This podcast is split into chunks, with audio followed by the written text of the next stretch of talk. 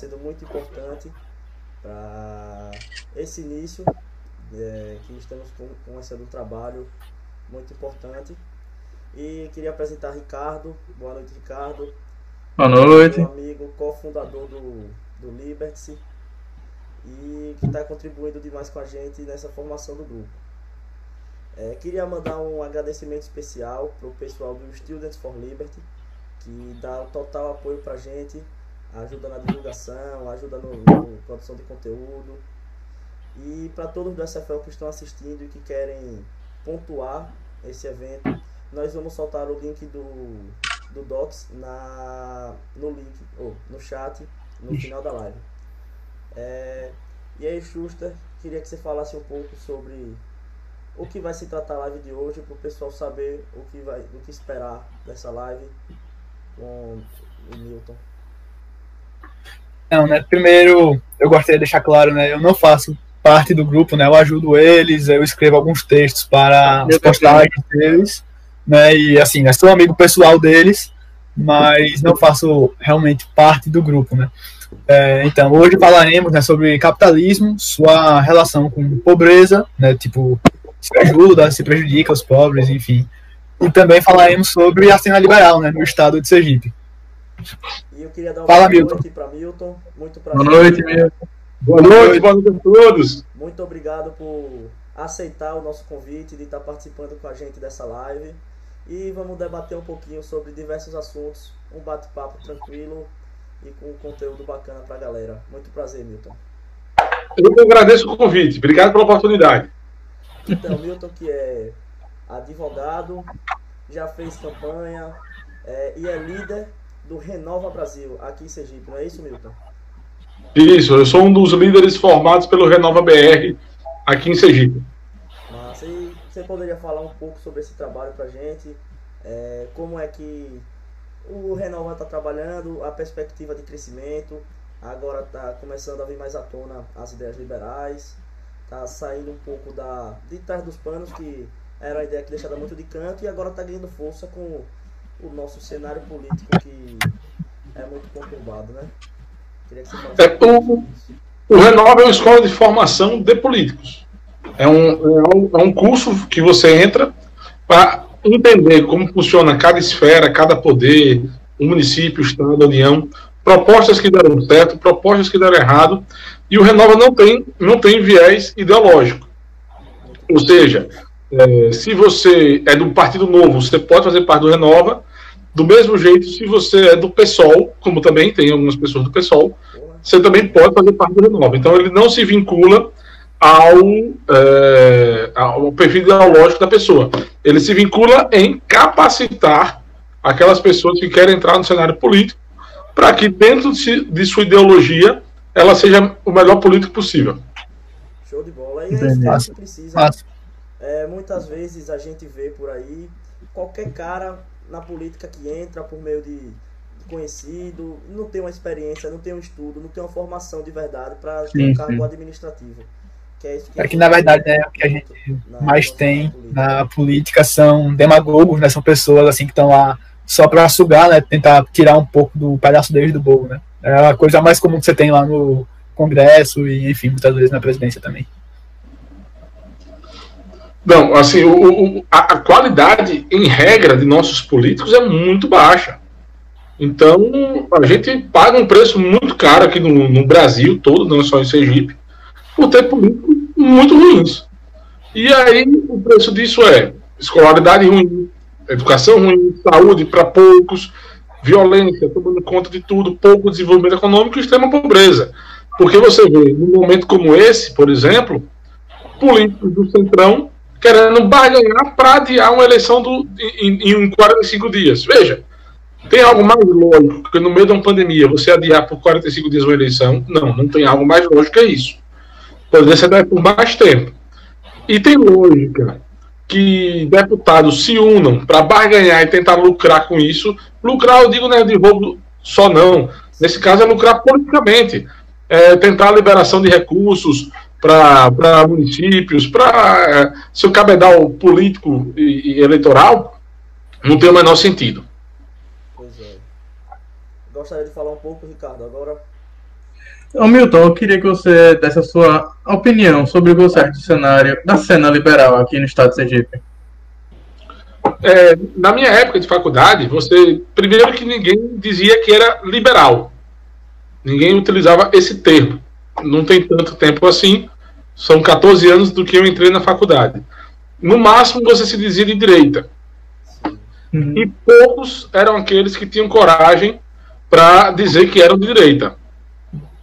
Então, é, o que, que aconteceu? Nesse período, você teve o auge do PT, da popularidade do PT. Sim, sim. Muita gente ficou amordaçada, envergonhada, intimidada de ser contra o PT. Eu, graças a Deus, não sou uma dessas pessoas. Tenho o orgulho de dizer que sempre fui contra o PT. Talvez até tenha sido injusto em algumas posições que fui contra. Possivelmente até fui.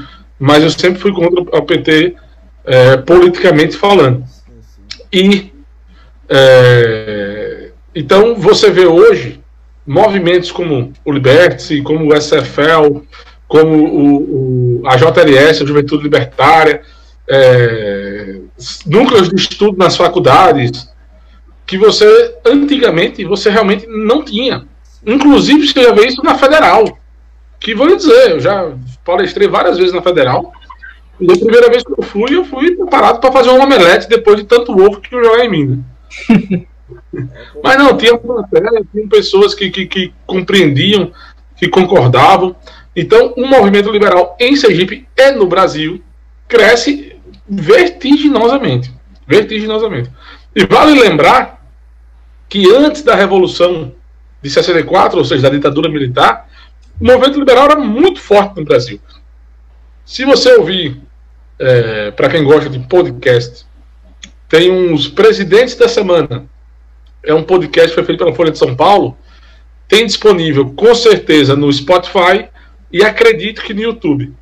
E você vai ouvindo lá é, que cada, da, da Velha República, de Marechal Deodoro para cá, Floriano Peixoto por aí vai.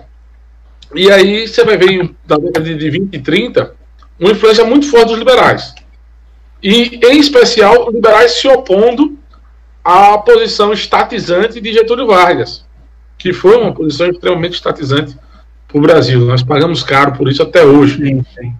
sim é, então, assim, é, hoje nós estamos voltando na, na. Se nós estivermos na montanha russa, nós estamos na parte da curva que está crescendo.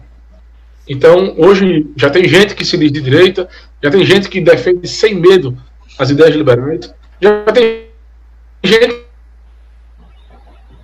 Deu uma pequena travadinha. É, deu uma, deu uma travada aqui. Privatizar. Explica que. É... Foi o meu que travou? Foi, foi. Uhum. Deu uma travada, congelou um pouco a imagem. Mas veja aí se consegue prosseguir o raciocínio. Continua Peraí, não, não, não, um não estou dormindo mesmo. É país do mundo, em nenhum lugar do mundo, um país se desenvolveu estando inchado, como uh, muitos pregam aí. Então eu vejo com bons olhos.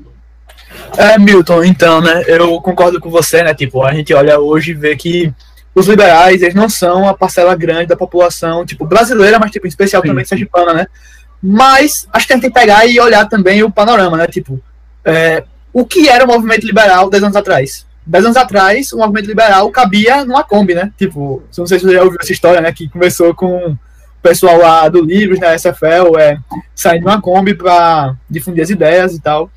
E hoje a gente tem aí, tipo, em Aracaju, a gente tem grupos com mais de 100 pessoas. Isso é Aracaju, né? Que ainda, Sergipe, infelizmente, é um curral eleitoral, né? Da esquerda e PT, enfim. Né, tem aquela mentalidade estatista, enfim. E hoje a gente tem uma população que, de uma maneira geral, tem a cabeça mais liberal do que 10 anos atrás. Tipo, acho que é muito mais difundido do que antigamente. É, alternância de poder é uma característica muito comum. Nós passamos muitos anos, 21 anos, em um governo dito de direita, embora tenham posições bem estatizantes, é, e isso fez com que quem fosse de direita e fosse contra o governo ficasse sem ambiente de defender suas ideias, tendo em vista que um governo de direita, em tese, não aplicava suas ideias.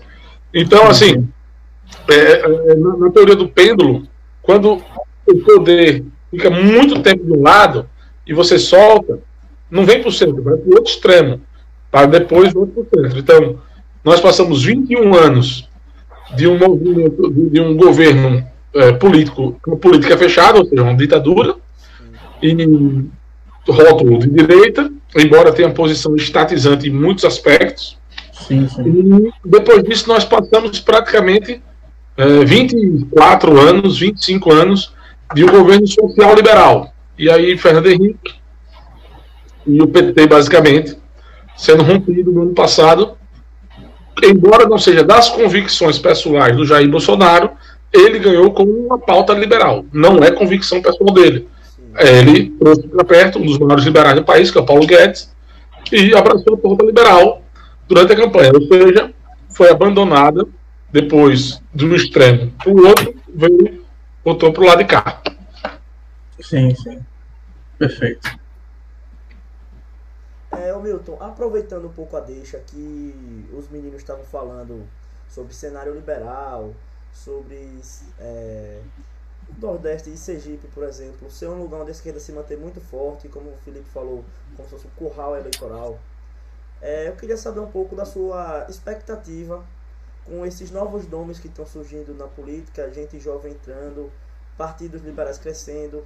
Infelizmente, é, o novo não conseguiu se formar aqui, né? Faltou pouco, é, poucas, poucos contribuintes para ele conseguir se firmar. Mas acredito que no futuro, assim, próximo, coisa de dois, três anos, consiga realmente ir aumentando esse número. E queria saber um pouco da sua expectativa sobre isso e se será uma campanha assim muito conturbada.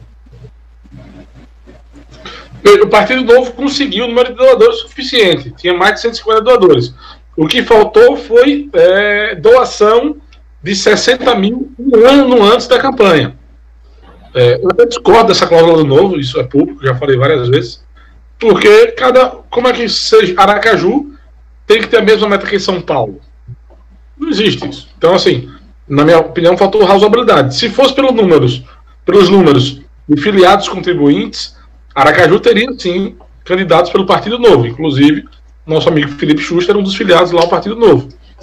Então, sim, sim. É, só de você já ter 150 filiados contribuintes demonstra uma grande mudança né, no aspecto do, do, do, pensamento liberal em Sergipe. E eu percebo muito mais na faixa etária de vocês. Em especial na faixa etária de vocês. Que na faixa etária um pouco acima da nossa, a Coqueluche era serviço público.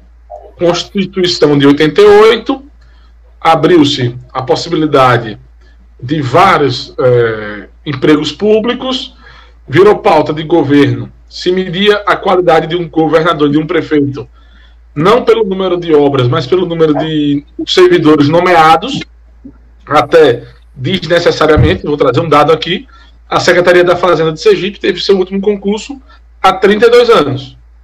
Hoje, hoje tem mais ou menos uh, 20% de auditores. E, e é um. Tá, contou alguma coisa?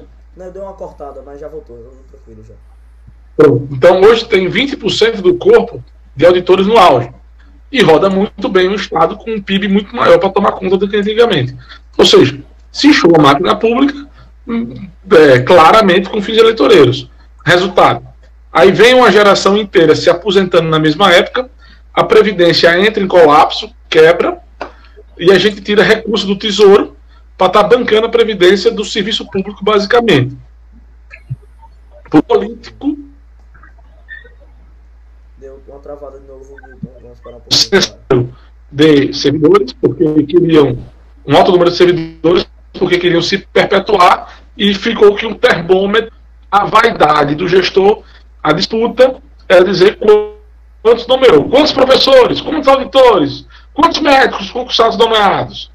Então, assim, se perdeu o olho sobre a eficiência da gestão pública e se colocou no centro da discussão o servidor, apenas o servidor, então o cidadão. Bom, Milton, eu, eu vejo né, como os dois maiores males da, democracia, é, o populismo e a plutocracia, né? Que é quando há aquela uma, uma pequena parte de super ricos eles, eles acabam tendo voz e tipo, usando o Estado a favor deles. nada. Tá, tá cortando pra mim. Opa, tá, tá cortando ainda? Pra mim tá cortando. É, é, Milton, sua internet que tá, tá deu uma travada agora. Vamos esperar estabilizar um pouco. Tá ouvindo a gente ou tá travando todo mundo?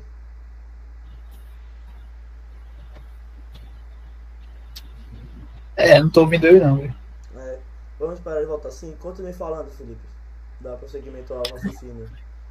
Então, né, eles são os dois maiores né, da democracia para mim. Os dois maiores são o populismo e a plutocracia. Né? O que é plu- plutocracia? Plutocracia é quando uma pequena parte, né, uma pequena porcentagem da, dos super ricos da sociedade, tipo Joel Batista ou então Aldebrecht, eles começam a achar uma forma de usar o Estado a seu favor. Né? Isso sempre acontece, sempre acontece.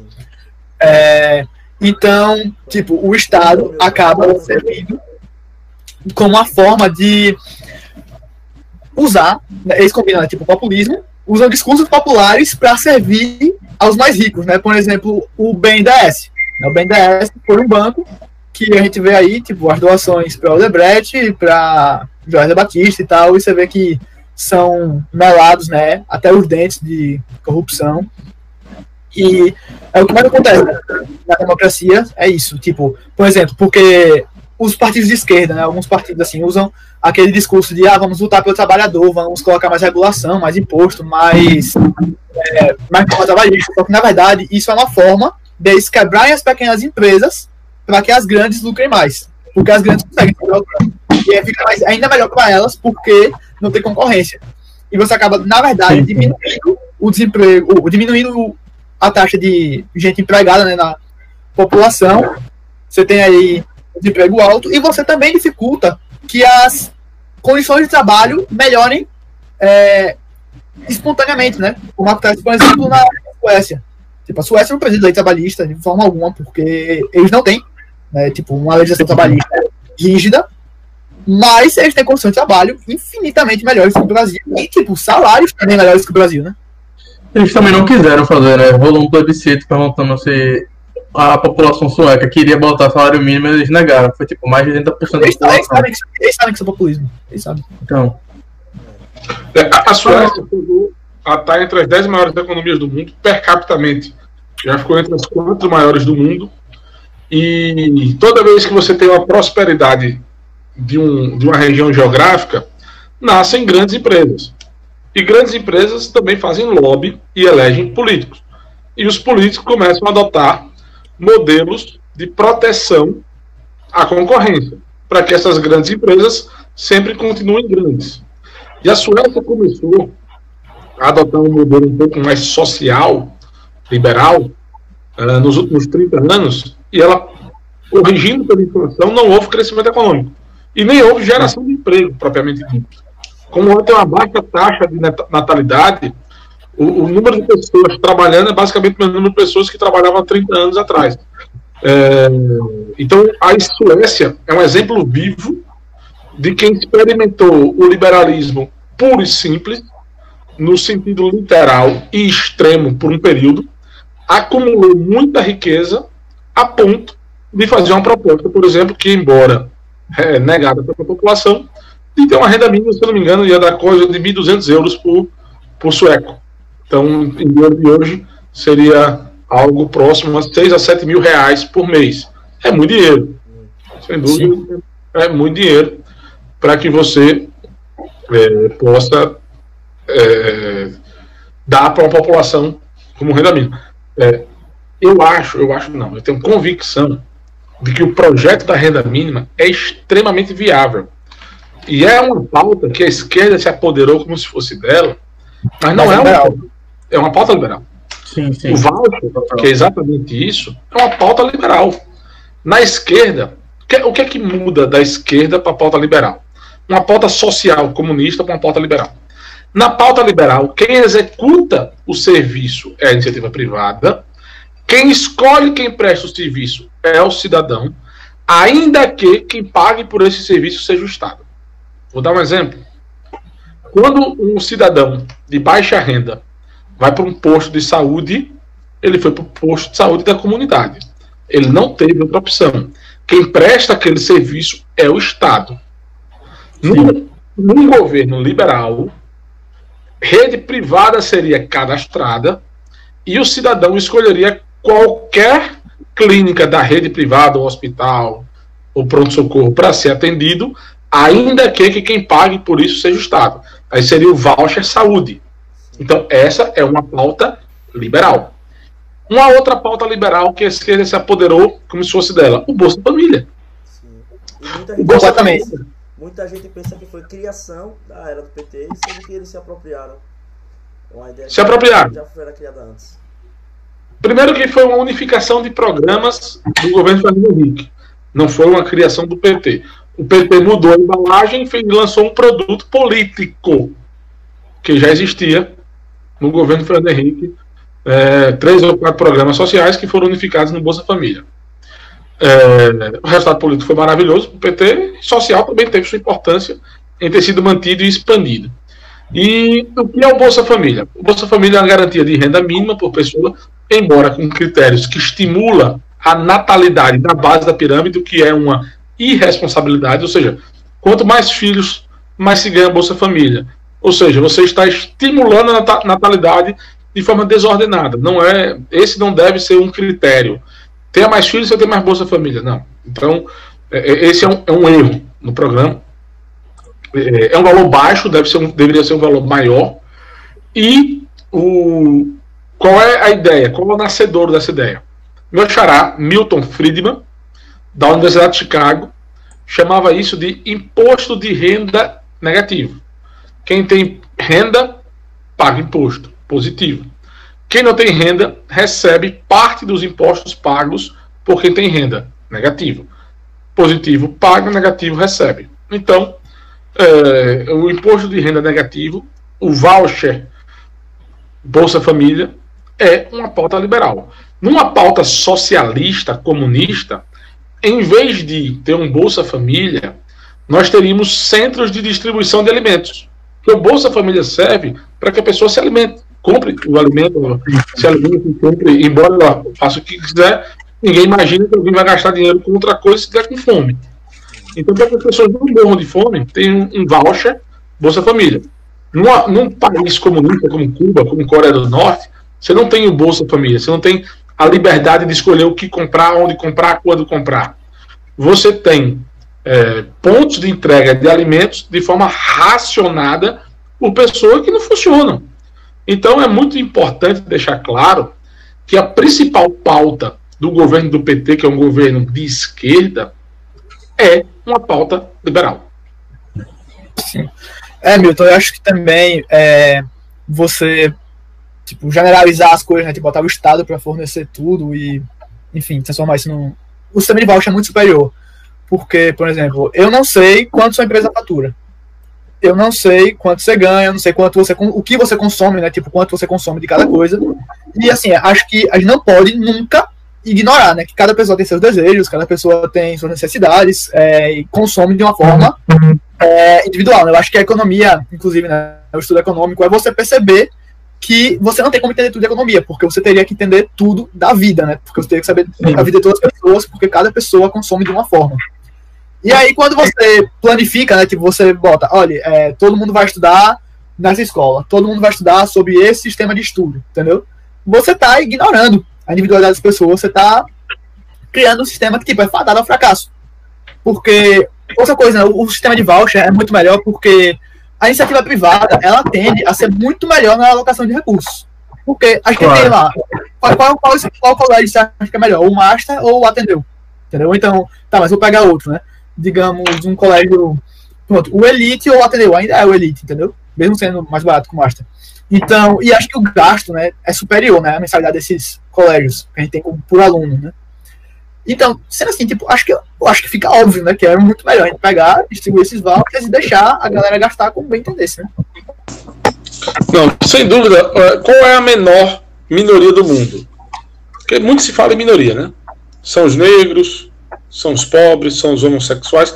Qual a menor minoria do mundo? A menor minoria do mundo é um indivíduo. Então, o que você tem que fazer é respeitar a decisão de um indivíduo fazer o que julgar importante e prioritário para sua vida. A gente separa em decisão do indivíduo, ou seja, liberalismo, e planejamento central, decisão do Estado. É impossível que um planejamento central é, observe todas as nuances e peculiaridades que o indivíduo tem. Eu lembro de uma discussão que estava tendo sobre o homeschooling. Foi até judicializado, parou no STF. E aí no homeschooling se pode, se não pode, se pode, se não pode. E a discussão era sobre o mérito da questão. Se o homeschooling era mais ou menos eficiente do que é, o ensino na escola. E em um grupo do WhatsApp do, do, do colégio que eu, que eu estudei, eu defendi o homeschooling. E o professor fez: Que decepção, Milton. Você defendeu o homeschooling? A escola é muito melhor. Não, eu concordo que a escola é melhor. Eu só não acho que eu tenho o direito de decidir por quem discorda de mim. Se uma outra pessoa entende pelas suas peculiaridades, por seus atributos, não sei, por, por, por uma conjuntura de fatores, que o homeschooling seria mais eficiente do que uma escola, eu que vou contestar. Meus filhos vão para a escola. Eu julgo melhor. Agora, quem discordar de mim tem o direito de, de, de decidir diferente. Mesma coisa o armamento. Né? Ah, não, é perigoso andar armado porque quem, quem é, reage a um assalto corre risco de vida. Ótimo, é só você não andar armado. Perfeito, não tem problema. Mas se você, na sua casa, na sua propriedade rural, quiser ter o direito de acesso a uma arma, é uma decisão, fazendo uma propriedade rural, na casa, é uma decisão do indivíduo.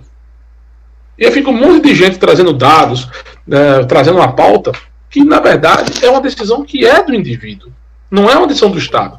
E Margaret Thatcher dizia com muita propriedade que quanto maior o Estado, menor o indivíduo, quanto menor o Estado, mais forte o indivíduo. E nada mais falacioso do que o discurso de é estratégico.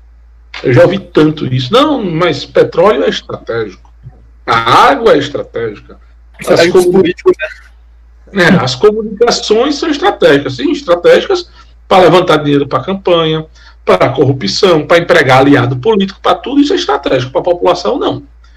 É, o saneamento básico no Brasil é do século XVIII, século XIX. Se é estratégico, o governo não investe. Aí tem agora é, um marco regulatório de saneamento básico que não acaba com a possibilidade de investimento pelo poder público. Ele disse que o poder público pode continuar investindo, mas que a iniciativa privada também pode investir. Olha que loucura. É proibido. O Estado é que não. É, realmente, né? Tipo, a, a esquerda né, radical, eles preferem que a população fique sem acesso a esgoto do que ceder, né? Do que, tipo, dar o braço a torcer a iniciativa privada. Sim, né, eles, eles colocam, tipo, aquele negócio, né? Que eu falo. 6 mil. 6 mil crianças morrem todos os anos por falta de saneamento básico. Quem defende, quem é contra isso, está corroborando, sendo omisso, com o assassinato de 6 mil crianças que não têm acesso à água e esgoto.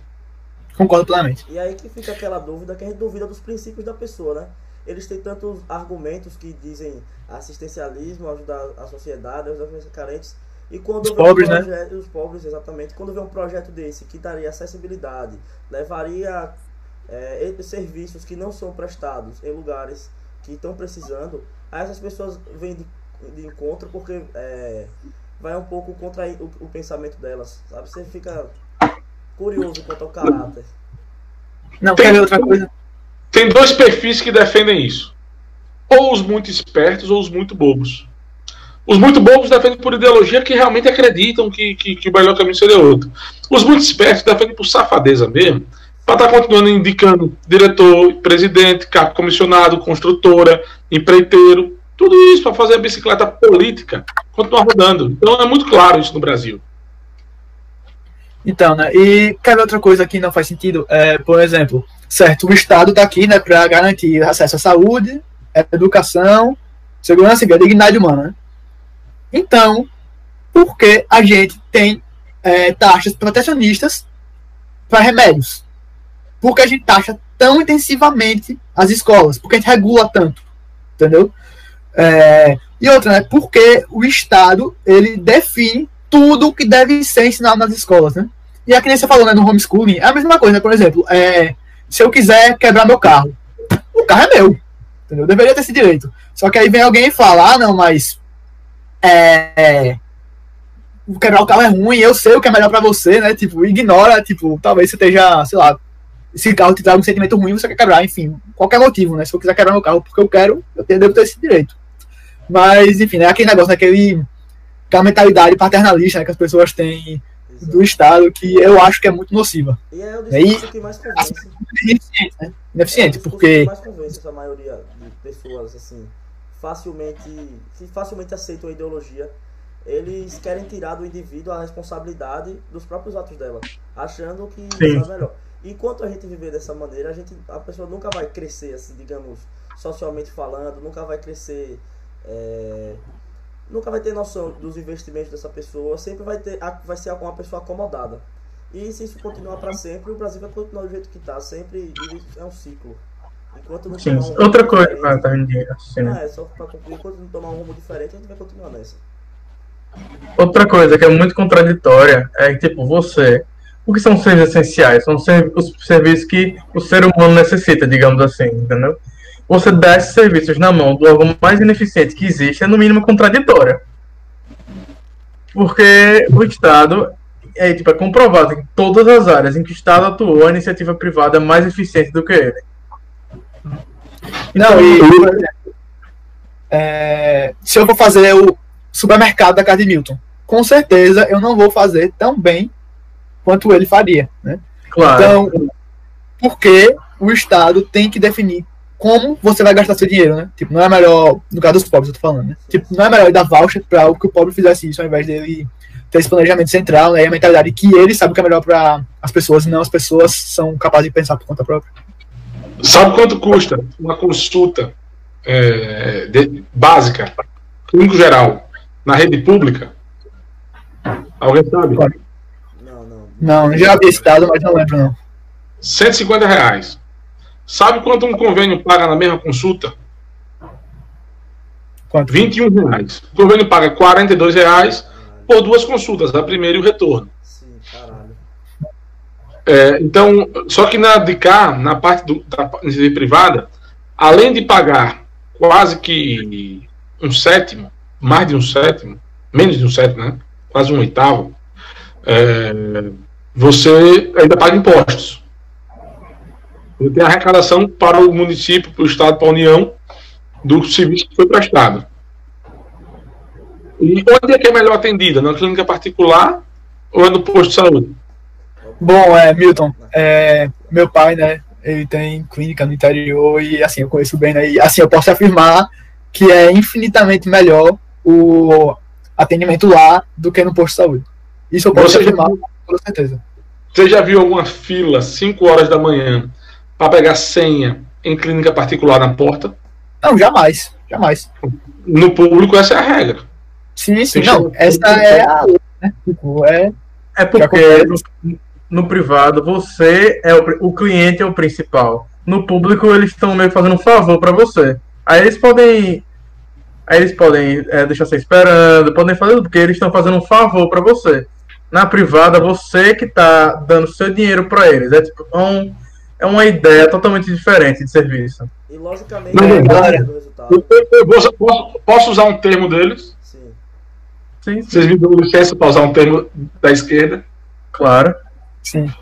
Quando você deixa que o cidadão escolha onde vai ser atendido, e a, a rede privada de ensino, de clínica, do que quer que seja, precisa de cliente para sobreviver, você está empoderando o cidadão. Porque se ele não for bem tratado, ele não volta.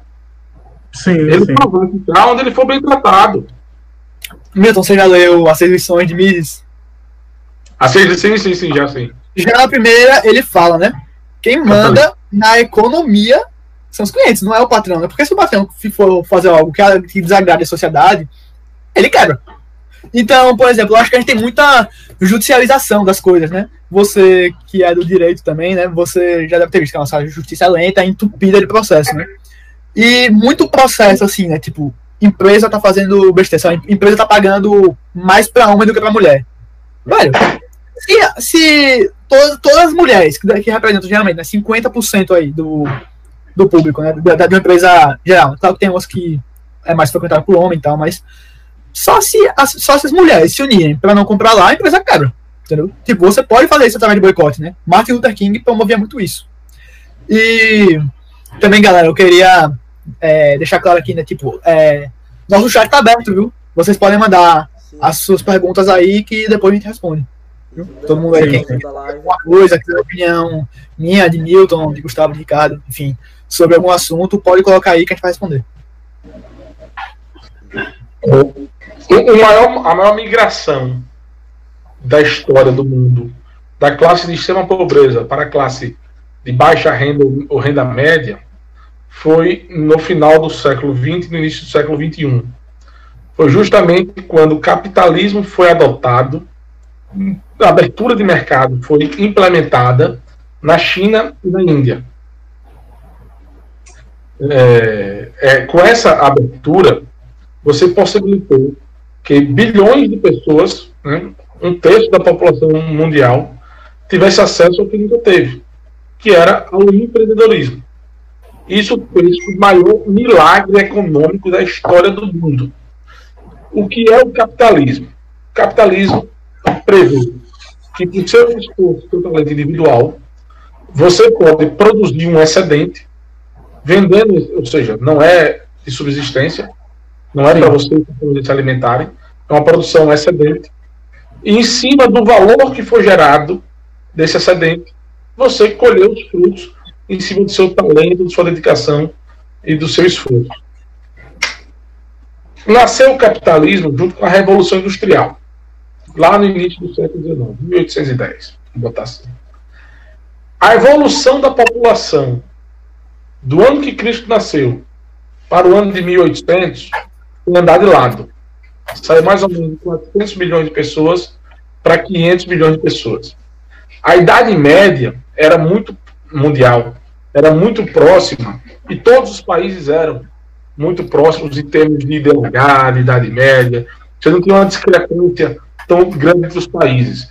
Eram todos igualmente pobres, vamos dizer assim. 90% da população mundial vivia na extrema pobreza. Apenas 10% vivia fora das condições de extrema pobreza. Isso antes da Revolução Industrial, que é o capitalismo como nós conhecemos. Ô, Milton. É, aqui nesse gráfico, não sei se está dando para ver, sabe? É, tá dando? Não, é, mais ou menos. Enfim, mas mostra aqui, né? Tipo, aqui é no, na, antes da Revolução Industrial, né? O padrão, né? A renda per capita, ele ficava oscilando, né? Tipo, a população subia, né? E aí o padrão de vida caía. E aí depois a população começava a morrer de fome, literalmente. E aí o padrão de vida subia porque tinha menos gente para consumir os recursos. E aí depois da revolução industrial, a curva que a, os dados né, da renda per capita faz é literalmente é quase reta. É isso. Sabe? É uma rampa. tentei mostrar, mas acho que a tela não tá pegando tão bem, mas faz é literalmente né? é uma rampa. Entendeu? Então, tipo, é, você falar que o capitalismo ele prejudica os pobres, tipo, é uma das maiores falácias que existem, porque Sim, foi justamente com o evento né, do capitalismo que a, a pobreza começou a cair. Porque antes ela não caía. Eu vou chegar nessa conclusão com alguns dados mais. Aí veja, aí vem a Revolução Industrial. Repito, cenário: 90% da população vivia na extrema pobreza, apenas 10% vivia fora da extrema pobreza. Ou seja, a cada 10 pessoas, 9 eram extremamente pobres pobres mesmo. E viviam, em média, a população toda próxima a 42, 43 anos. E por esse motivo a população não aumentava significativamente. Ela andava de lado, subia, caía, subia, caía, e em 2 mil anos, em 1.800 anos, nós tivemos uma evolução de 100 milhões de pessoas, de 400 milhões para 500 milhões de pessoas. Vem a Revolução Industrial, e a lei básica da economia, o que é oferta e procura. E na Revolução Industrial, você tinha 90% da mão de obra disponível vivendo na extrema pobreza. Então, essas pessoas, lamentavelmente, foram vítimas, de fato, de explorações quase que escravizantes, é, que tinham que trabalhar praticamente por prato de comida, por 14 horas interruptas, por condições subhumanas. Era o início da Revolução Industrial, algo que ninguém conhecia exatamente como era, e você tinha uma oferta de mão de obra de 90% da população.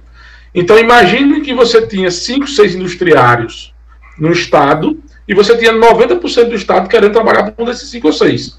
Então você tinha um desequilíbrio entre oferta e procura. Porque tinha muita gente querendo trabalhar e pouca gente empregando. Exatamente. Com o passar do tempo, o número de pobreza foi caindo, a renda média foi subindo, a idade, de, a expectativa de vida foi subindo e a população foi subindo. Em, em 1800 anos, nós evoluímos de 400 milhões para 500 milhões e de 1800 para 2020, por exemplo, nós já estamos de saímos de 500 milhões para mais de 8 bilhões de pessoas. Então foi possível graças à revolução industrial, que é o nascimento do capitalismo. E aí, o pobre ganhou ou perdeu com isso? Tem um vídeo de, de, de um economista que vai mostrando as bolinhas de acordo com renda per capita, economia, e você vai fracionando até dentro dos países. Quando você fraciona a China, você vê uma, um, uma Hong Kong, que é padrão, exemplo do mundo, para Europa, para quem quer que seja. E você vê outras províncias chinesas que são padrões africanos. Então, quem experimentou com mais intensidade o capitalismo prosperou. Quem não experimentou o capitalismo, quem deixou o planejamento central, o Estado paternalista decidindo pela população, continua pobre em padrões africanos. A África é muito pobre graças às ditaduras, que ditadura sempre é o cidadão sem liberdade. E quanto Sim, menos claro. liberdade, mais o Estado forte. Então, nós estamos vivendo agora na Etiópia um verdadeiro milagre econômico. Pouca gente sabe disso. Tem até pouco. E Ruanda. E Ruanda. Também Ruanda. Etiópia é mais forte ainda. Que a Etiópia, Ruanda teve uma crise, uma crise, é, uma crise humanitária muito grande pela guerra civil. Mas a Etiópia é o país mais pobre do mundo. E nós estamos vivendo um, uma revolução industrial pelas liberdades, pelos projetos de liberdades que foram adotados lá na Etiópia. E aí, qual é a conclusão disso? O que é que diferencia o capitalismo para um outro modelo econômico chamado socialismo? No capitalismo, você briga pela igualdade de oportunidade. Todos vão largar do mesmo ponto. Você pode chegar mais na frente, eu posso chegar mais atrás, não tem problema. Mas nós tivemos a mesma oportunidade. Quando você adota, por exemplo, um voucher educação, em que o filho do empregado, da empregada, pode estudar na mesma escola do filho do patrão, você igualou as oportunidades. A partir do momento em que você coloca 88% de nossas crianças e adolescentes com a taxa de evasão escolar que supera 60% no ensino médio, a um custo mais caro do que a média das escolas particulares do Estado e do Brasil, você não deu igualdade de oportunidade. Ou quem está na escola pública lá do interior de Canindé de São Francisco tem a mesma oportunidade que quem está aqui no colégio master, por exemplo, como você falou, Felipe. Não tem a mesma igualdade de oportunidade. No capitalismo, no liberalismo, o que se preserva é a igualdade de oportunidade. Onde você vai chegar é consequência do seu talento e do seu esforço. Pode ser que você chegue a ser um milionário, pode ser que você não chegue tão longe, mas você andou com o seu esforço. No socialismo, a igualdade não é de oportunidade. A igualdade é na chegada. Pouco importa o que você fez, pouco importa o quanto você se esforçou. No final das contas, todo mundo tem que ser igual. Mas ninguém é igual. Então, é uma presunção errada que faz uma conclusão errada.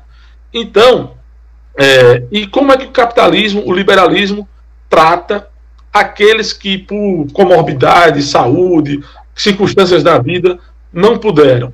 Pronto. A esses que não tiveram oportunidade, o Estado entra com assistência social, e aí sim, não tem nenhum conflito em dizer que o Estado deve sim garantir o mínimo necessário para um cidadão que não teve oportunidade, porque sofreu um acidente, porque perdeu a família de forma trágica, por circunstâncias diversas, que é impossível a gente prever, que ele tenha uma condição mínima de sobrevivência com dignidade. Isso não fere o liberalismo, ao contrário. O liberalismo defende um Estado eficiente, com ajuste fiscal, para que tenha sobra de caixa, para que cuide das pessoas que não puderam ter oportunidade e para que cuide da população em geral em momentos de crises, de pandemias, de guerras e por aí vai. Milton, eu vou além. Eu acho que não só os pobres, mas as minorias também se beneficiam do capitalismo. Tá bom? É, Thomas Sowell, você já deve ter ouvido falar, é, fala muito sobre isso, e inclusive tem um livro dele, Discriminação e Disparidades, que eu tô querendo ler. Né, vou encomendar. É, é o seguinte, vou falar no caso da mulher, das mulheres. Porque de, do século XVIII para cá, o número de divórcios aumentou exponencialmente. Isso eu acho que não é discutível. Isso é um dado, né? Um fato.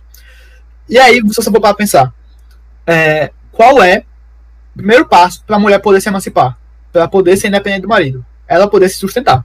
Porque muita mulher continua independência financeira, porque ela continua tipo no, com o marido, né, que bate nela ou enfim, trata mal, porque ela precisa também, né, um dos motivos, porque ela precisa dele para sobreviver, porque se ela largar ele, ela vai passar fome, né? Tipo, ela não tem o direito né, de trabalhar e tal. Mas aí, quando ela tem o direito de trabalhar, que ela tem sua independência financeira, ela só vai estar com o cara se ela quiser, né? Tipo, se você excluir, né? Tipo, dependência emocional e tal, mas tô falando, tipo, economicamente, né? É, você, não, você elimina esse fator. E também eu acho que o preconceito com os negros, eu acho que o racismo, ele tem muito essa estrutura, né? Tipo, eu acho que é estrutural sim. Tipo, porque os negros são a parte mais pobre da, mais pobre da sociedade, porque por causa da escravidão, né? E o Estado impede eles de crescer. Porque pobre no Brasil, para crescer é mamar, porque o Estado faz tudo para te impedir, né? E eu acho que a, o fato da maior parte da população ser negra ser pobre é um grande fator que potencializa o racismo. Não é só isso. Claro que também tem o fator realmente né, racial, mas eu acho que isso reforça o racismo. O ódio em si, que ainda está em muitas pessoas, infelizmente. É uma coisa que a gente ainda não combateu. Mas também tem esse lado estrutural que o Felipe falou, é facilmente dá pra, facilmente dá para mudar esse lado.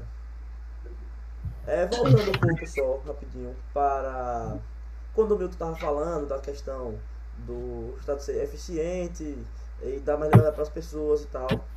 É, eu queria comentar da, da onda que está crescendo, a onda libertária, a onda anarcapitalista, que existem assim, várias pessoas que pensam de maneira diferente sobre isso, mas que o, o que caminha para o ideal seria isso. Primeiro passa por uma transição, enxugando o Estado e diminuindo, é, limitando até onde ele pode intervir, e a, a gente evoluindo é, exponencialmente a mentalidade da sociedade a se adaptar a recusar o Estado cada vez mais.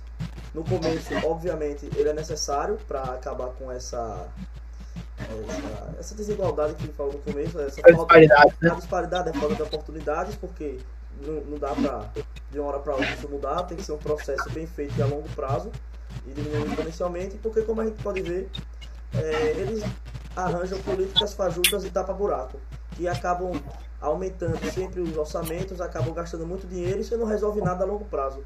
Você vai estar resolvendo um negócio. É, a guia, a guia. Sim. É, bote o microfone mais perto, estavam falando que tá abaixo. Ah, sim. É, enfim, é, a cota, por exemplo, é uma coisa que muito, é, um assunto delicado, muita gente não tem opiniões diferentes, mas, por exemplo, não é uma coisa que resolve nada a longo prazo, por exemplo. Eles tinham, como o Milton falou, da a igualdade de oportunidades para a galera ir se desenvolvendo, partindo da meritocracia, da, da criatividade, como o Milton havia falado antes. Se alguém Uma outra reflexão que eu queria trazer aqui é: o capitalismo é acessível para quem é baixa renda no Brasil? É acessível o capitalismo para quem é baixa renda no Brasil? Sim, acredito que sim. Não é.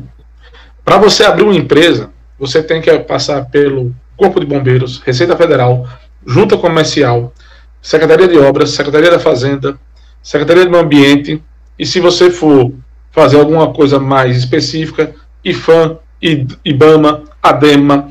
Resultado: é uma peregrinação por órgãos públicos com excesso de regulação, complexo para quem tiver esclarecimento ou para quem não tiver esclarecimento, e caro até para quem tem recurso. Então, o capitalismo não é acessível para o Brasil. E a explicação para isso é que 50% da força de trabalho brasileira, 52% para ser exato, é informal. Apenas 48% no Brasil é formalizado o trabalho. E quando você deixa a maior parte da mão de obra informal, você restringe crédito, você restringe expansão, você restringe todas as benesses de ter um negócio formal e você condena a pessoa a estar sempre na ilegalidade. Em Sergipe, o número de 64% para informal e 36% para formal. O que é que nós precisamos fazer? Desburocratizar, facilitar, de, é, reduzir a regulamentação, é, retirar de órgãos públicos, de diversos órgãos públicos, a licença e botar como entidade certificadora, custa muito mais barato. Por exemplo, em vez de você pedir ao bombeiro para perguntar se sua obra está ok, primeiro é que nem toda obra precisa disso. Segundo, naquelas que precisam, você vai ter escritórios credenciados que possam estar tá atestando a condição. Se não fica lá 4, 5, 6 meses no bombeiro, eu já pensei por experiência que o analista casou e virou um problema da empresa. O cara casou, tirou férias, tirou licença, não sei o que lá, três meses. E ficou por isso mesmo. E não tem o que fazer. Então, nós temos que reduzir esse tamanho estatal. Uh, se você é cabeleireiro, qual o problema de você abrir na sua casa? Aí tem que ter toda uma burocracia, tem que ter todas as licenças, até Anvisa muitas vezes é exigido, e você não consegue. Então, o capitalismo, o livre mercado, o empreendedorismo é empurrado pela informalidade, o pequeno. Isso só atende aos grandes grupos que acabam tendo uma reserva de mercado e uma reserva de crédito, de acesso a crédito. Hum, vou aproveitar sua deixa e contar como um dia desse estava conversando né, com uma empregada doméstica. Ela me contou que o filho dela estudava em escola privada. Ela tinha plano de saúde. E isso. Eu, eu, eu tava pensando, né, velho, o governo, pra ela, serve pra quê, né?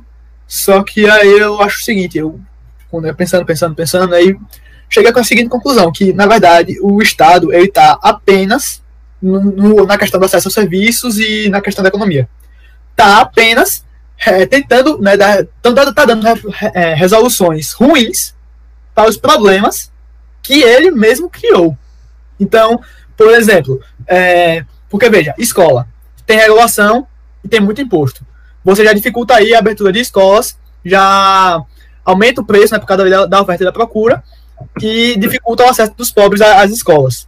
Aí tem faculdade, certo? Faculdade, mesma coisa e você impede, né, a não só acesso aos pobres, mas aí tem outra, questão, porque médico, todos os outros serviços, né, muitos serviços na verdade, não todos, vêm da faculdade. E aí você já diminui a quantidade de, de profissionais que há provendo aquele serviço e também, e por causa disso aumenta o preço. Aí chega outro ponto, os médicos. Você sabe né, que o governo Temer, no governo Temer foi, determinada, foi determinada a proibição da abertura de novos cursos de medicina. Ou seja, diminui a quantidade de médicos. Já vai aumentar quanto eles vão cobrar. Aí nisso, você tem os impostos e as regulações sobre os hospitais. Já vai diminuir a quantidade de hospitais e aumentar o preço que vocês vão pagar. Só que os planos de saúde, eles têm que pagar para os hospitais, né? Então, é, fica mais caro o preço que eles vão pagar e você está dificultando que a população pobre tenha acesso a isso. Entendeu? Então, o Estado está atrapalhando os pobres. E outra coisa, é, se, uma, se o Estado está aqui para te prover saúde, educação e assistência social, então, por que ele está impedindo que você cresça economicamente? E por que isso não faz sentido nenhum? Porque ele taxa remédios, escolas e faculdades. Ele está impedindo a assistência social. Mas é, o Estado é. é o maior inimigo do pobre, digamos assim. É que é, a galera pensa que o Estado vai proteger os pobres, ajudar os pobres, só que na verdade ele faz ao contrário ele prejudica mais do que ajuda, porque você tira as oportunidades de emprego dos pobres com tantas regulações que as empresas não conseguem abrir, os pobres, os pobres não conseguem empreender, empreender, então eles não conseguem crescer. Eles ficam estagnados por causa do Estado. Então, na verdade, O Estado não é. faz-. Ah, termine, pô. Fale, fale. não é- do interesse do Estado acabar com a pobreza, porque ele, Exatamente. ele se sustenta nela. Se ela acabar, as pessoas que estão dentro do aparelho estatal vão acabar tendo malefícios, vão acabar perdendo cargos, vão acabar sendo destituídas, várias coisas. Não é do interesse deles acabar. Eles querem É, manter. Opa, Aguiar, você agora puxou um assunto, né, que é muito bom, né? Porque é o seguinte, é, é do interesse do Estado realmente fazer as pessoas terem pensamento crítico e acabar com a pobreza? Não. Porque se as pessoas não fossem te- tem isso muito em 1974, né? Aquele livro, não sei se vocês, se vocês já leram. É, fala o seguinte, né? Se não existisse a pobreza e a ignorância, como é que, aquele, que esse regime ia conseguir se sustentar? Entendeu? Porque aí as pessoas vão perceber que ele não tem uma razão de existência. Eu não estou necessariamente defendendo o fim do Estado, só estou aqui trazendo um pensamento, deixando claro. É, então, por exemplo, é, as escolas, né? Se você for ver, a gente estuda nas escolas, a gente estuda Marx, a gente estuda Keynes. Keynes é o herói, né? Keynes é o herói da história da- nas escolas. Mas não estuda Hayek, que é um pensador genial, não estuda Milton Friedman, a gente nem sequer ouve falar em Murray Rothbard. A única vez que eu ouvi falar em anarcapitalismo, o professor falando, foi o professor falando que anarcapitalista é retardado e que anarcapitalismo foi um movimento que surgiu na internet, que é mentira também. Rapidinho, deixa eu só Daí, é. É, tem o áudio de alguém que tá chiando. Tenta dar o- ver esse áudio de vocês. Dá uma ajeitadinha É, na, na entrada. Peraí. É, não é meu não. Tá esse é o seu.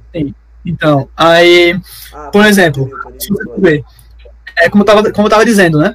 O, o, a- o Estado ele obriga as escolas a fornecerem um currículo que os alunos têm que estudar. Do Mac. né? Isso, isso aí já é bem doutrinador, né, na minha opinião. Mas ele tem também uma forma de doutrinação mais sutil. O que é que ele faz? Todo mundo que estuda em escola particular quer estudar em escola pública, né? Se você for ver. Então o Enem, ele dita o que vai se Ah, ensinar nas escolas particulares também, dessa forma. Então, isso também justifica porque, por exemplo, você- Milton, você acha que faz sentido é, rico estudar em escola pública de gra ou em universidade pública de graça? Entendeu? É, isso não faz sentido. Então, mas eles não começam a cobrar mensalidade, porque senão os ricos poderiam parar de querer ir para uma universidade pública e aí eles iam perder esse mecanismo de controle nas escolas. Vocês estão entendendo o que eu estou falando? Hum. Tô entendendo. O grande Então- problema da educação no Brasil é o MEC. Começa daí, porque o MEC ele já estabelece que você tem que aprender o que você não tem que aprender. Isso desde o início já é um pensamento controlador. Você está tipo, podando as escolas e os indivíduos de aprenderem por eles mesmos, digamos assim. Não, as escola- escolas, elas te ensinam a ser alienado. Sim, escolas- escola, por exemplo, uma escola, ela não pode falar sobre pensadores liberais, porque ela vai, tipo, tá gastando o tempo dela, porque é conteúdo jogado no lixo. Sim, sim, eu não tô, Porque- não tô atacando as instituições de escola, não. Tô, tô, tô atacando, tipo, o sistema educacional.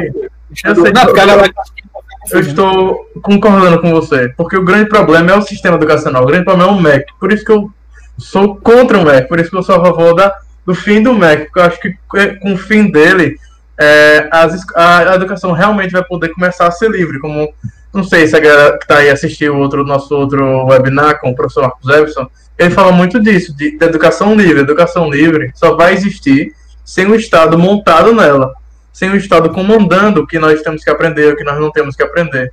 Porque, basicamente, se você quer ter uma educação por outros pensadores, você tem que estudar sozinho. Você não vai ter professores para te ensinar, porque a escola ela é, é contra-intuitivo para ela ensinar esse, esse tipo de conteúdo, porque não cai no Enem, não cai nas universidades.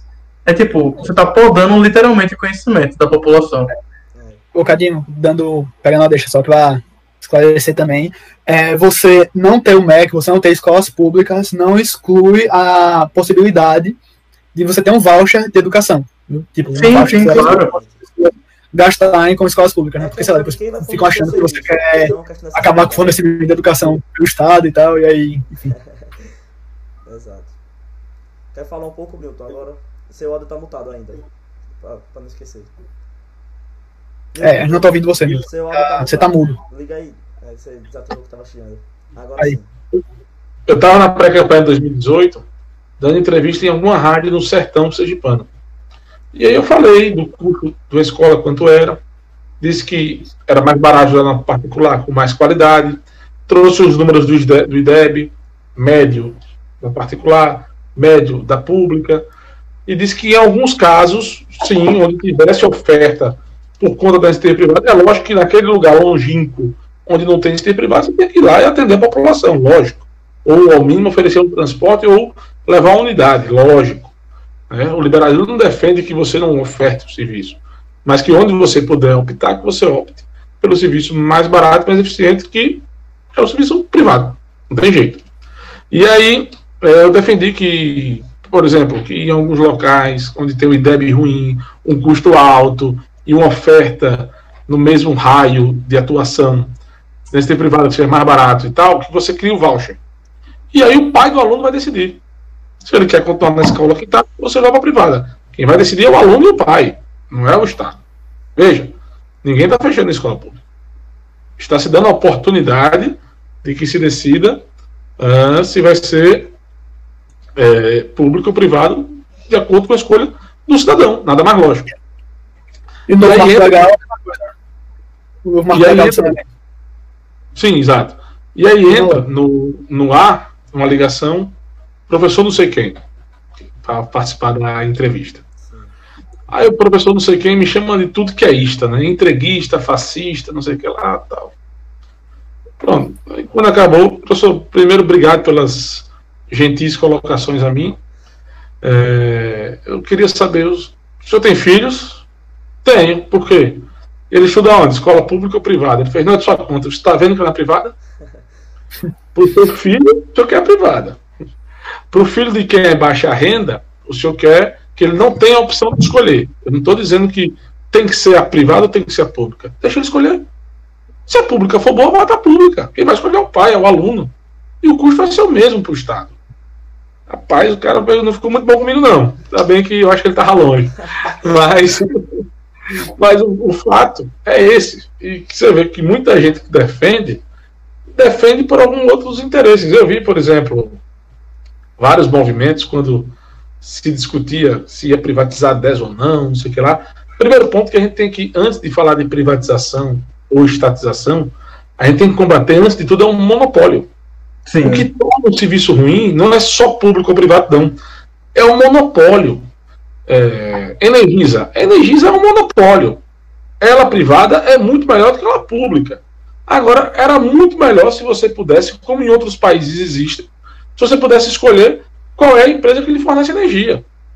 Ah, não, meu amigo, faltou energia aqui. Muitas vezes eu quero trocar. Você não pode, é monopólio. Então, antes da gente combater se é público ou privado, nós temos que combater o monopólio. A livre concorrência é quem faz com que os preços caiam e a que a qualidade aumente. Então, é, a gente tem que, é, para não perder essa discussão e para não cair em pegadinha retórica da esquerda, para não parecer que está defendendo empresário, não, não é isso. Nós estamos defendendo o direito do cidadão a escolher. Primeiro, se há concorrência, que o cidadão escolha. É porque, os pre... é porque como, já dizia, como já disse Mises e vários outros pensadores liberais, o preço, é a, a, a tabela de preços, os preços são a melhor maneira de você definir a sensibilidade e o valor de um serviço. São os preços, porque os preços vão alocar recursos melhor do que qualquer entidade pública, por exemplo. É. Já tem é, a famosa frase de Rothbard que diz é, não tem como a gente julgar, não tem como a gente dizer a qualidade de um serviço que de um produto no caso que a gente é obrigado a consumir não tem como. exatamente a única maneira de você garantir a qualidade dos, dos serviços e do, das ofertas e dos produtos é que você dê a concorrência para que as pessoas possam julgar o qual é o melhor qual é o pior de acordo com de acordo com a própria é, a própria personalidade dela né pronto prosseguir é, então eu vou puxar aí também o pensamento de vocês né, e lançar aqui um pensamento de Adam Smith né? Não, vou, não vou falar a frase porque não tem a frase decorada, mas é que, sério, digamos, eu quero ganhar dinheiro. Eu tenho necessariamente que servir alguém, porque eu preciso convencer essa pessoa de que vale mais a pena ela me dar o dinheiro e levar meu produto do que ficar com o dinheiro na mão e eu com meu produto. Daí, tipo, a economia é necessariamente né, uma teia e são várias pessoas, é, umas servindo a outras, né? Tipo, e também é, é, é massa você ver também como é uma teia, né? Porque você pensa em quantos empregos são gerados por um cara que vende lã, né? Porque, tipo, o cara vende a lã, certo? Aí tem o cara que ele compra a ovelha, né? Tem os empregados que tosquiam a ovelha e tal, o vendedor que talvez ele pague para vender a ovelha. Aí você, você tem a tesoura. A tesoura, né, que tem o cara que vende ferro, tem o cara que minera o ferro, tem o cara que bota naqueles negócios, né, que transforma o ferro em barra. É, e aí... Sim, sim, a fundição. E aí, vários empregos são gerados, né? Tipo, tem um cara que faz a cerca, tem um cara que corta madeira, tem um, enfim, tem muitos empregos gerados por causa de uma atividade, entendeu? Tipo, acho que é bonito isso, sabe? Tipo, é uma teia, na Tem um vídeo de Milton Friedman falando sobre isso. É...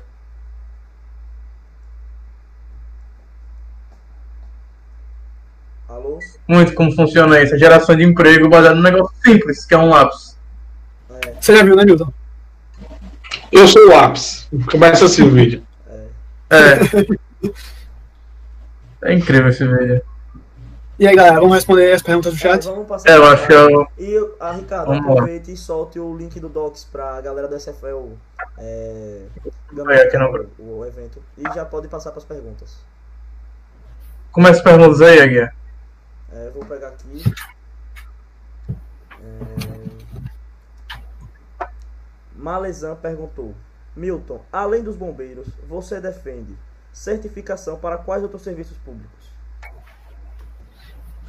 É, praticamente os serviços de licenciamento, inclusive ambiental, todos poderiam ser certificados. Primeiro que a gente poderia reduzir o número de exigências de licenças. A autodeclaração tem que valer alguma coisa. A presunção do Estado brasileiro é que quem vai empreender é bandido e está mentindo. Então você tem que provar que não está mentindo e para isso e para isso você tem que fazer todos os meios necessários e você também tem que provar que aquela assinatura é sua, por isso tem que ser reconhecido firma. Então, assim, é um excesso de burocracia que parece brincadeira. Mas, assim, Adriana, lógico que a gente pode, numa discussão com a reflexão maior, ampliar. Mas eu imagino que todos os de licenciamento poderiam ser é, por entidades certificadoras. É, Ricardo, você pode prosseguir com as perguntas que meu microfone está baixo. Aí é melhor sim, sim, tranquilo. fazer. É, deixa eu ver aqui a próxima. É, João, João Vitor Pedro perguntou: Como Milton acha que os jovens liberais podem fazer a diferença no lugar em que vivem? Sem se envolver diretamente na política, tipo, se candidatando, essas coisas. Como o jovem liberal pode influenciar, é isso? Isso, como ele pode participar da política sem ser diretamente, tipo, se candidatando. Não, é, se ele pode contribuir. Sim, como ele pode contribuir. Se todo mundo for candidato, lascou, não vai ter eleitor, né? Então, Sim. assim, você pode colaborar de várias formas. Primeiro, influenciando as pessoas com quem você convive, se inteirando dos assuntos, participando da política, não quer dizer da política eleitoral. Pode ser defendendo ideias, contrapondo, organizando reuniões, criando clubes de debate, fazendo lives como essa, por exemplo. Eu não sei se Gustavo é, vai ser candidato, por exemplo, mas ele já está fazendo aqui um grande papel e está participando do live. Não sei se Ricardo, mesma coisa. Então, assim, é, o Felipe, a gente sabe que tem uma grande possibilidade aí, ele é pré-candidato a vereador de Aracaju. Mas, assim, não, não precisa todo mundo jogar na mesma posição. No time, você tem goleiro, zagueiro, lateral, meio campo, atacante. No xadrez, você tem rei, rainha, cavalo, torre, peão. Então, o que nós precisamos de várias pessoas em posições diferentes para que a gente possa engrandecer o debate, para que a gente possa qualificar o debate e não necessariamente apenas como candidato. Você pode fazer isso como um cidadão, um cidadão que conversa no trabalho, na escola, na faculdade, em casa, que esclarece, que tem opinião e para isso é muito importante que você esteja inteirado dos assuntos. Sim, sim. É, João Vitoleira fez uma pergunta. Muitas pessoas pensam erroneamente que o liberalismo é uma forma de corporativismo. Como mudar isso? Não tem como você aceitar um rótulo desse, ao contrário. Corporativismo é muito comum no fascismo, que tinham as corporações para controlar a sociedade, né? Eles controlavam o meio de produção através das licenças e controlavam a mão de obra de trabalho através dos sindicatos. Quem está dizendo isso a Carta del Lavoro, que foi a inspiração da nossa CLT aqui no Brasil, que foi uma carta é, fascista da, da, da, Itália fascista de Mussolini. Então, o, o, o liberalismo é, é o oposto ao corporativismo. O liberalismo é a liberdade, é a ausência de barreiras. O corporativismo é barreira, é, é interesses é, de grupos específicos. No liberalismo, é interesses de uma pessoa. Se essa pessoa agir com seu interesse, a maioria vai prevalecer. Mas, por exemplo, o que fez o Brasil gastar do seu orçamento público 80, vou repetir, 80% do seu orçamento público apenas com servidores e com aposentados? Corporativismo. Não foi o liberalismo que fez isso. Então, com informação de qualidade e rebatendo e não aceitando rótulos, rebatendo cada rótulo injusto que vier, os que foram justos a gente abraça, mas o que foi injusto a gente rebate. Porque é, é uma estratégia até comunista, quer dizer, é, é, chame-os do que você é, acuse-os do que você faz. Então, corporativismo não é do liberalismo. O liberalismo é oposto, é, é antagônico ao, ao corporativismo. Exatamente. Faz... Exatamente. O liberalismo ele pega por, por combater o corporativismo. É totalmente é, é, o contrário, né? Isso, né? É por isso também que a gente apanha muito, né? Porque aí você tem muito financiamento de grandes Exatamente. empresários para movimentos antiliberais. É, muito, é um grande motivo, assim, da gente apanhar, na verdade. Milton, outra pergunta de João Vitor Pedral. É, o que você achou do marco do saneamento e como você acha que ele pode ajudar na pauta de privatização de outras estatais no Brasil? Qual foi o início da pergunta? É, o que você achou do marco do saneamento e como você acha que isso pode ajudar na privatização de estatais no Brasil? Veja, mais uma vez, não adianta a gente ter o resultado e não ganhar a discussão retórica. a Vale, quando se fala em privatização da Vale, se fala como se fosse algo ruim para o Brasil. A Vale virou das maiores empresas do mundo, saiu de 12 mil empregados para 140 mil empregados, e é o Brasil que está lá. Nós vemos a Embraer, que era pública, que virou privada, e é das maiores fabricantes de, de aviação civil do mundo. É, Embraer com Bombardier, a gente cresceu ouvindo essa concorrência. É, se fossem públicas, não estariam assim. O resultado, os investimentos, os empregos, o acesso à água, o acesso ao saneamento básico, a queda nas internações, o salvamento das vidas vão aparecer com tempo. Isso leva tempo, não é ano que vem. Né? Mas nós temos sim que criar uma pauta demonstrando os benefícios que trouxeram o investimento privado, a concorrência, na verdade, né? não é apenas o investimento privado, a concorrência para o saneamento. Então, o primeiro passo é que a gente comece a fazer um monitoramento do que já foi quebrado o monopólio lá atrás e qual foi a consequência. O grande problema é que lá atrás o monopólio não virou livre concorrência. A quebra do monopólio virou oligopólio, ou seja, mercado de poucos. Nós estamos com as mesmas empresas de telefonia há quantos anos? As mesmas. Não tem empresa nova de telefonia. Quase impossível entrar. Pelo excesso de regulação. É praticamente impossível você conseguir entrar no mercado de telefonia. É um mercado bem corporativista, né? Tipo, é um oligopólio. Então, assim, nós ficamos longe do livre mercado, da livre concorrência, como seria o ideal, mas foi melhor que o monopólio. E qual foi a consequência da telefonia? Primeiro, ficou barato. Ah, nem eu lembro, muito menos vocês, que são mais novos que eu, muita gente vivia de renda de aluguel de linha telefônica. Tinha tanta fila para comprar linha telefônica e era tão caro comprar uma linha telefônica e quem tinha acesso e conseguia comprar essa linha, já que era um estatal e era suscetível a benefícios indevidos, comprava 5, 6, 10 linhas e alugava sua linha. Você já imaginou? Você diz, olha, eu quero uma linha telefônica, ok, você vai me pagar 100 reais por mês, tá aqui sua linha. Não, e minha conta não, sua conta é outro problema. Aqui é só pela linha. Isso não existe mais. Você tem mais linha telefônica hoje do que brasileiro. É mais do que uma é linha por mais, mais que uma linha por habitante. Eu mesmo tenho duas linhas telefônicas. E muita gente tem. Então, assim, e segundo que todo mundo teve acesso. Ou seja, quando saiu o Estado, a telefonia ficou acessível para a baixa renda, para os pobres. Ou seja, o Estado é ineficiente para os pobres. Milton, eu, eu vou puxar. Deixa eu, deixa. Ah, depois eu falo. Ah, eu queria falar um comentário de, de quando eu fui, quando eu fui para os Estados Unidos, quando tive a oportunidade para os Estados Unidos, eu fiquei surpreso de como é diferente o esquema de telefonia lá. Era tipo 10 dólares. Eu tinha um plano de é, ligação ilimitada, mensagem ilimitada, internet ilimitada por um mês. É um absurdo de barato isso comparado no Brasil hoje em dia. Tipo, a internet era melhor que o Wi-Fi do hotel.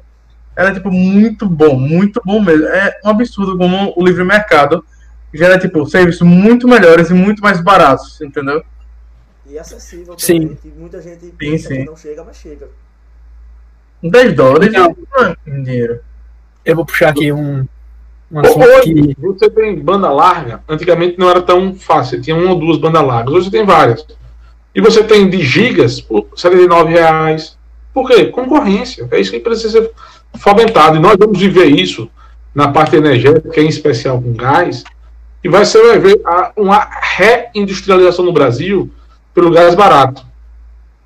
Sim, sim. Então, é, o que eu tava dizendo.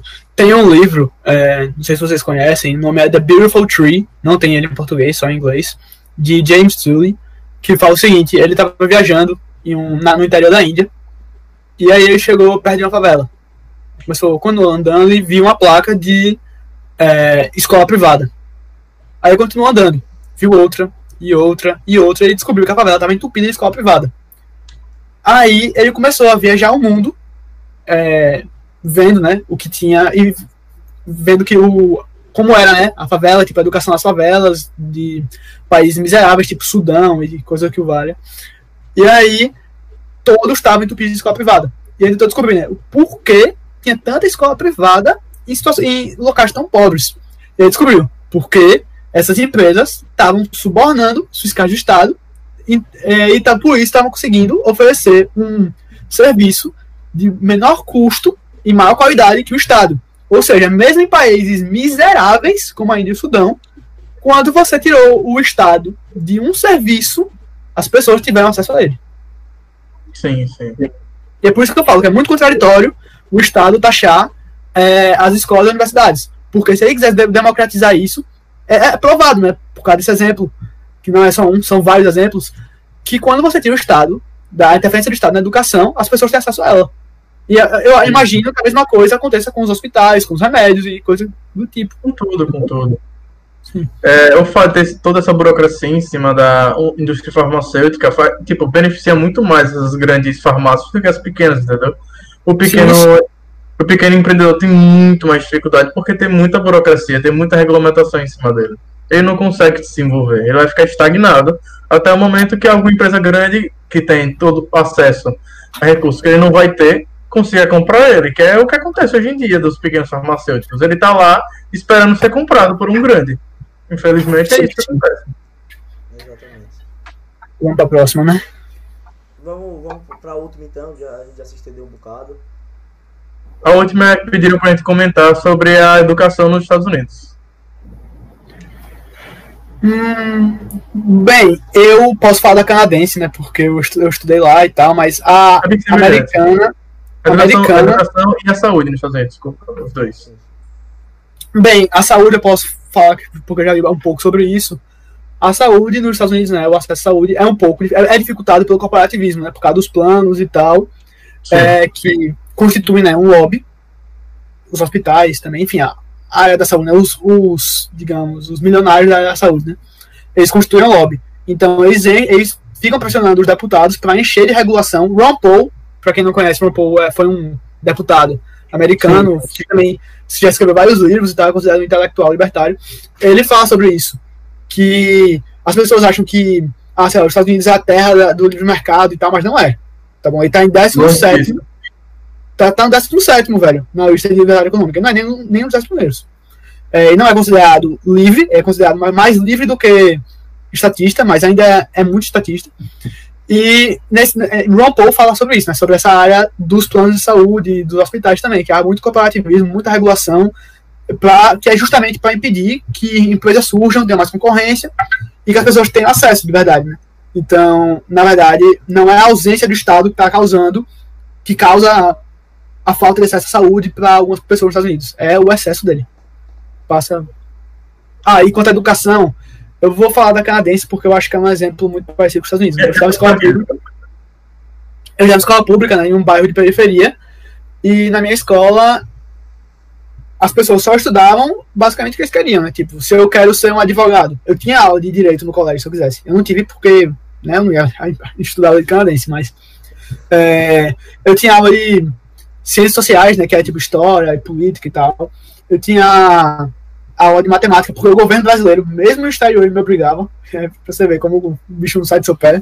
É, também, tipo, você tinha aula de carpintaria lá, você tinha aula de atuação, velho, você, você tinha um leque muito grande do que você podia aprender, né? Milton, quer pontuar alguma coisa? Não, eu, o Felipe tem mais propriedade que morou lá no Canadá. Sim, sim. Eu não tive essa oportunidade ainda.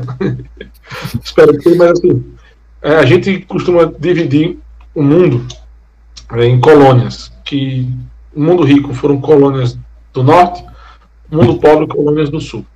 Se a gente fizer uma reflexão, a gente vai entender que no mundo rico foram colônias inglesas, que tem o liberalismo como um, um dos pilares, e muito menos intervenção, tanto que lá é o common law, um, não é o civil law, ou seja, e aqui teve muito mais influência da, da parte romana, que é a parte do império mais estatizante, tanto que caiu, né? Lógico que um dia ia cair, mas tanto que caiu pelo seu inchaço. Então, se você analisar no mapa do mundo, a parte desenvolvida são as partes justamente que vieram por influ influências com a liberdade maior cidadã. Isso inclui o Canadá, isso inclui os Estados Unidos, e vamos sair da, da parte norte. Isso inclui a Austrália, que está na mesma linha do trópico uh, do Brasil. Então, na escola, quando você estuda para entender país rico, país pobre, você entende que é muito mais um fator de sorte de quem estava acima ou de quem estava abaixo do hemisfério, do, e você não entende que, na verdade, foi por uma cultura de colonização.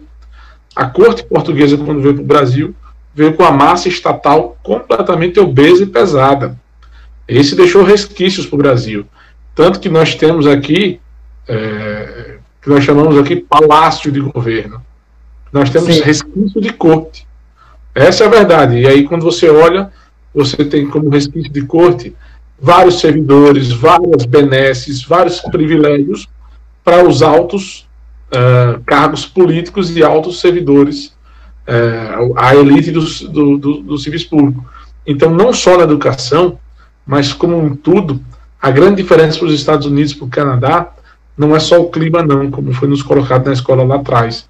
É que a colonização deles deixou a, li a liberdade, a meritocracia como uma grande, um grande pilar para a sua sociedade e não o paternalismo exacerbado como nós temos aqui no Brasil.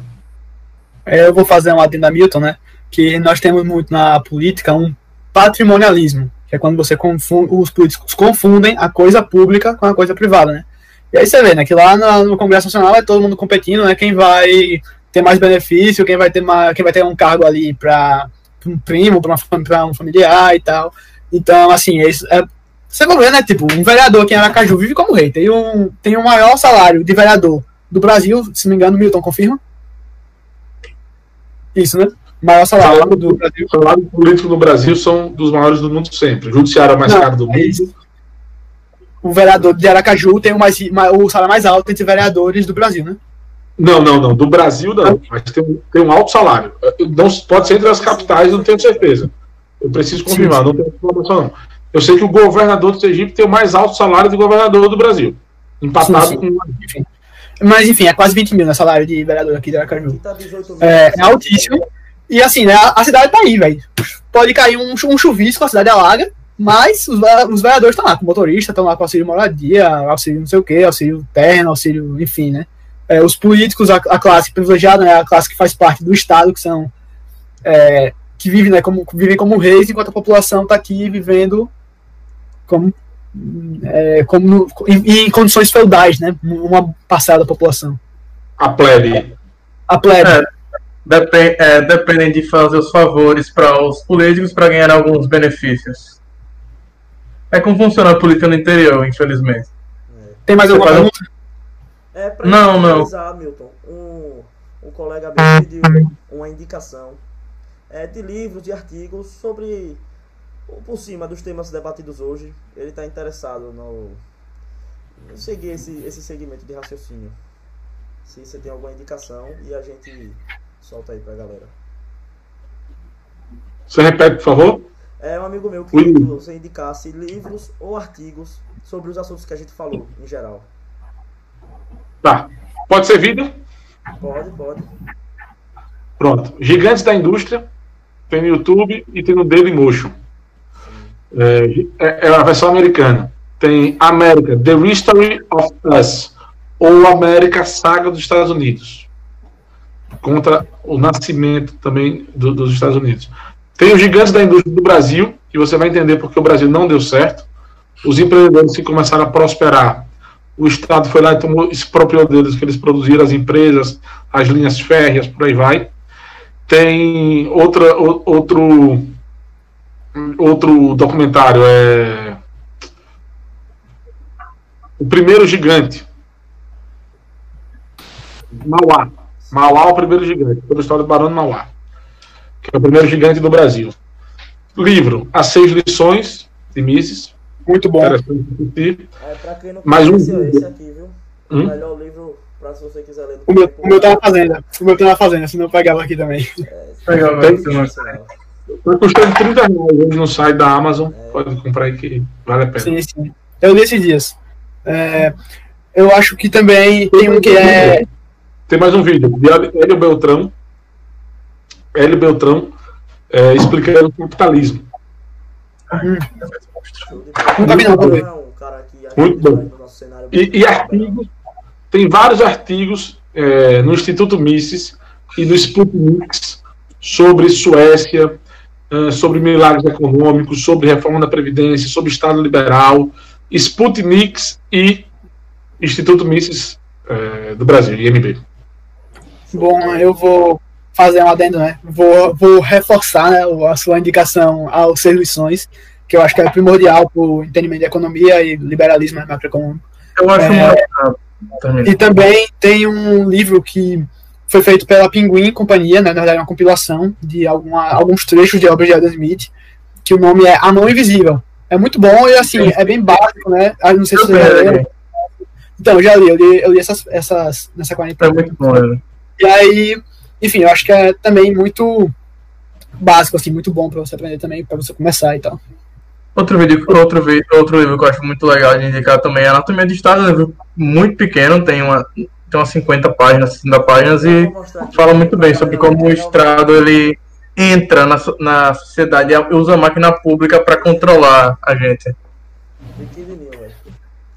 É, aliás, eu acho que Rothbard, ele é essencial você ler pra você começar a questionar tudo o que está ao seu redor, né? Na, em relação à política, Estado, esse tipo de coisa. Acho que Rothbard é o melhor cara pra isso. Show de bola, galera. Sim, por Então- foi Queria agradecer, viu, Milton, por ter comparecido. O papo foi muito bom, viu? Você, seria a primeira de muitas participações. É, você aí sempre falando muito bem e tal. E tamo junto, viu, nessa luta. Eu agradeço, vou, dar mais uma indicação de livro. sim. Bastiat, A Lei. É um bom livro Muito bom também. para leitura. É, o Tiago Mitrô, deputado federal pelo Novo, distribuiu esse livro lá entre os colegas É, eu tô para que lendo eles abrissem um pouquinho a mente. É esse daqui, show de bola. Mas esse daqui eu não li ainda não, só assim, não terminei não. Tô. Tá na minha lista de leitura. É, então. É. Mas é isso aí, pessoal. Esse livro aqui também é muito bom. É Uma Breve História do Homem, de Hans Hermann Hope. Hope, não sei como é que fala, enfim, não falo alemão. É, é, muito bom também, mostra né, a história e, tipo, sem é, aquele revisionismo, né, que muitas vezes é feito nas escolas brasileiras. Sim, sim. Sim, então fechou, pessoal. Obrigadão, Milton. Obrigado a todo mundo. A todos. É, Todo mundo gente. É, lembrando aí, pessoal, quem puder seguir nosso é, Instagram, libert, com y no final, ponto SE, e no Twitter. É, siga nossas redes aí no Instagram, no Twitter. E E até no YouTube, que, que é onde vai ser a nossa provavelmente nossa próxima live. É, Que é mais é, acessível. É isso aí, pessoal. Obrigadão, viu? Valeu, Milton. Valeu, galera. Valeu, obrigado a todos. Valeu.